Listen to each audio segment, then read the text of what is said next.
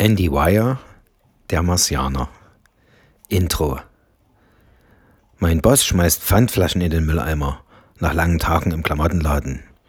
Ich liebe ihn dafür, denn ansonsten ist er eher der Energiesparlampentyp.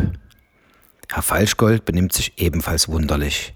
Er schenkt mir den Marsianer und beklebt die Klappentexte mit einem weißen Papier, an dessen Rückseite ein superspezieller Weltraumleim haftet, der bei dem Versuch, es wieder abzuziehen, das ganze Buch zerreißt. Keine Panik, Vorhaben sofort eingestellt. Und von dem Buch, welches er in unserer heutigen Sendung besprechen will, verrät er noch nicht mal den Namen. Kurz, mit solchen Leuten geht noch was.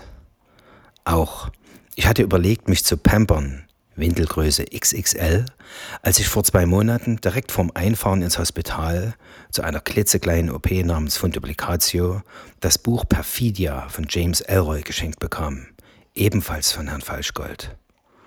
Nun, es kam anders. Anstatt lustvoller Tröpfchenbildung eher wüste Gobi. Ich schaffte, in einem für mich endlos langen sowie schmerzvollen Monat geschlagene 60 Seiten von Perfidia empfand jedes Wort als aufgesetztes Geschwätz und war mir sicher, du kannst gerade kein Buch lesen. Nichts. Geh spazieren, spiel Gitarre oder an dir selber rum, denn Mr. Elroy ist ja wohl mit Abstand der Hero deines Lebens, sei du lesen, denken oder irgendwas kannst.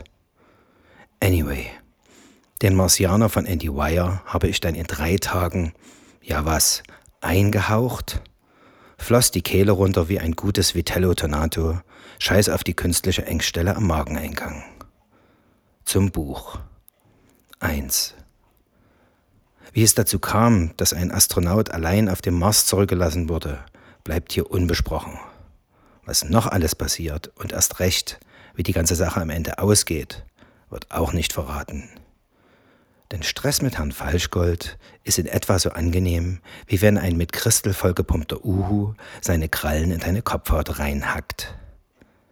Fest steht, der Name des Astronauten lautet Mark Watney und seine Crew, zurück an Bord der Hermes, dem einzigen Raumschiff seiner Klasse, lässt schwer den Kopf hängen. Es scheint ein einsamer Gang zu werden, dieser Heimflug zur Erde. Sie müssen davon ausgehen, dass Mark Watney tot ist. Die Biodaten seines zerstörten Raumanzugs waren in diesem Punkt unmissverständlich. Natürlich haben sie alles versucht, seine Leiche zu finden, um wenigstens sie mit zurück zur Erde nehmen zu können.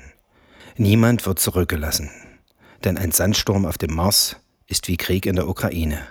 Sobald Menschen zu Schaden kommen, wird es inakzeptabel. Aber hätten sie noch länger nach ihrem Kameraden gesucht, wäre im Sandsturm auch die Landefähre zerstört worden und sie wären alle draufgegangen. Fest steht weiterhin, Mark Watney lebt und ist nun allein auf dem Mars.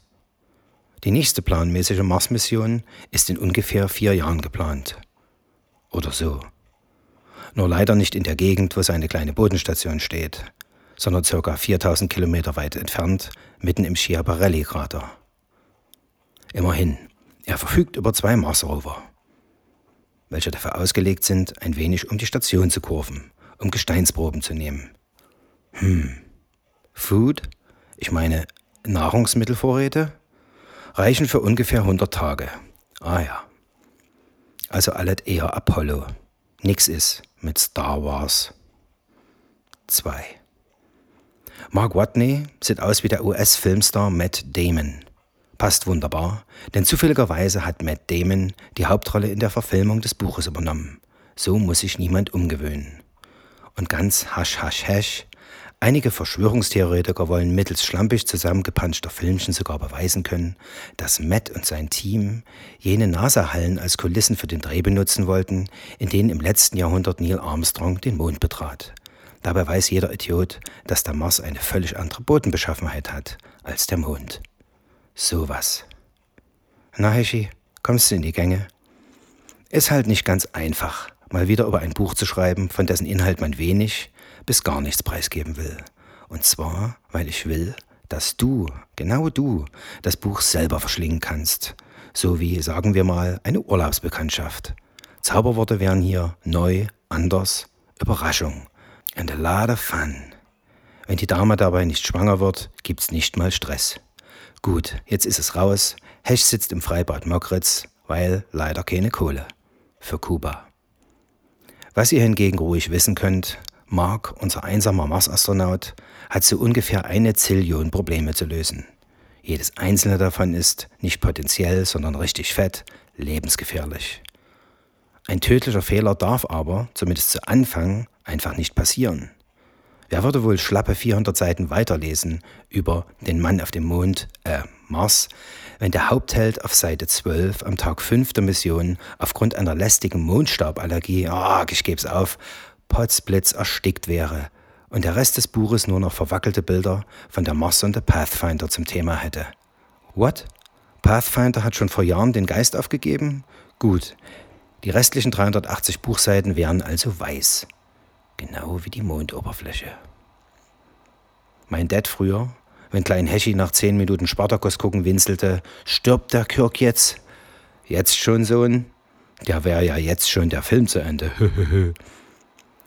Also, ein paar seiner Probleme in seinem Fulltime-Job genannt Überleben auf dem Mars sowie Herumreisen auf dem Mars und dabei möglichst auch zu überleben, wird der liebe Mark schon lösen müssen. Denn Short Stories verkaufen sich zäh bis gar nicht mehr.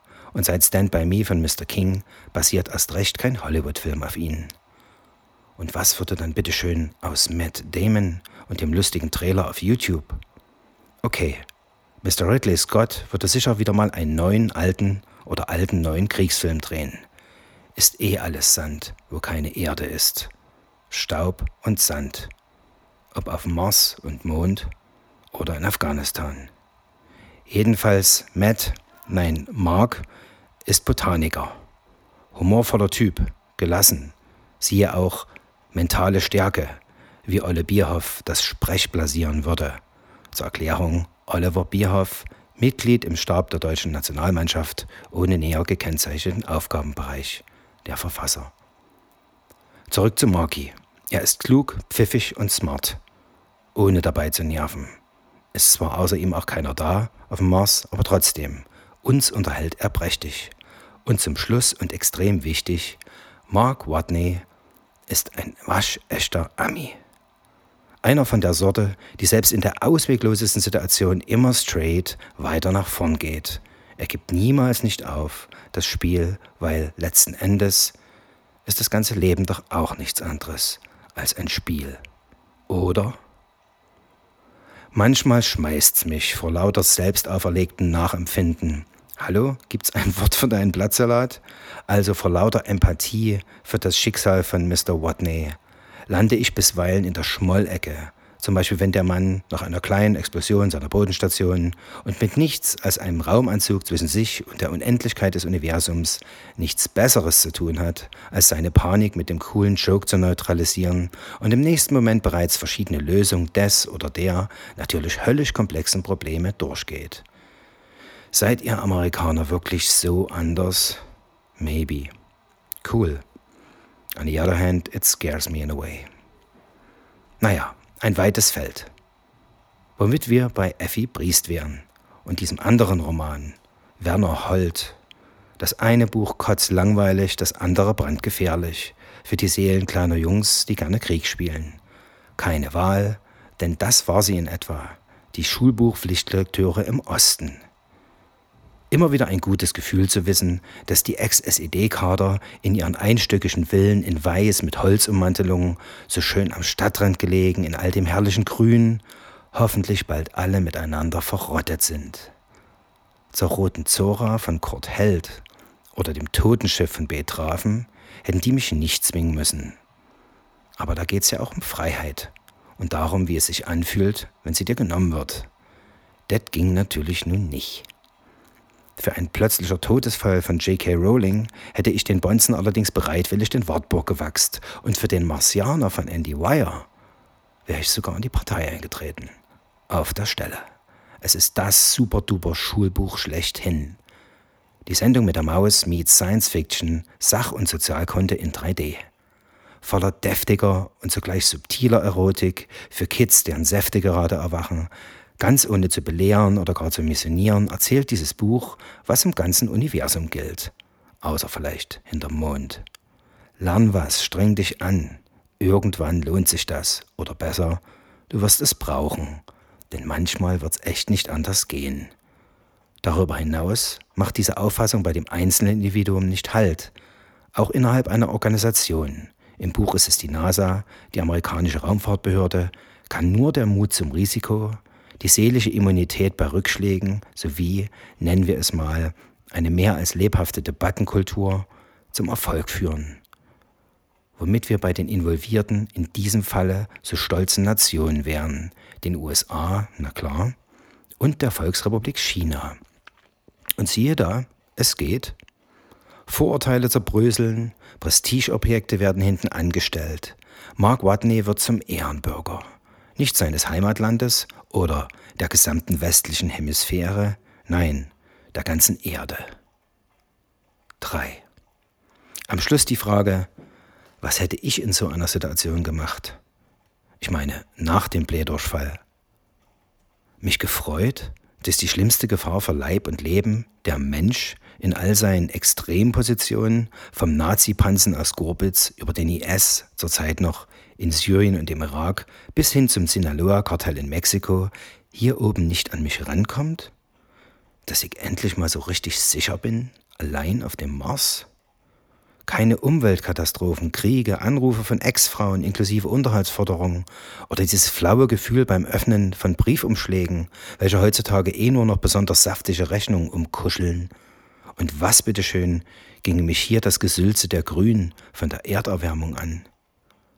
Oder hätte ich Sehnsucht?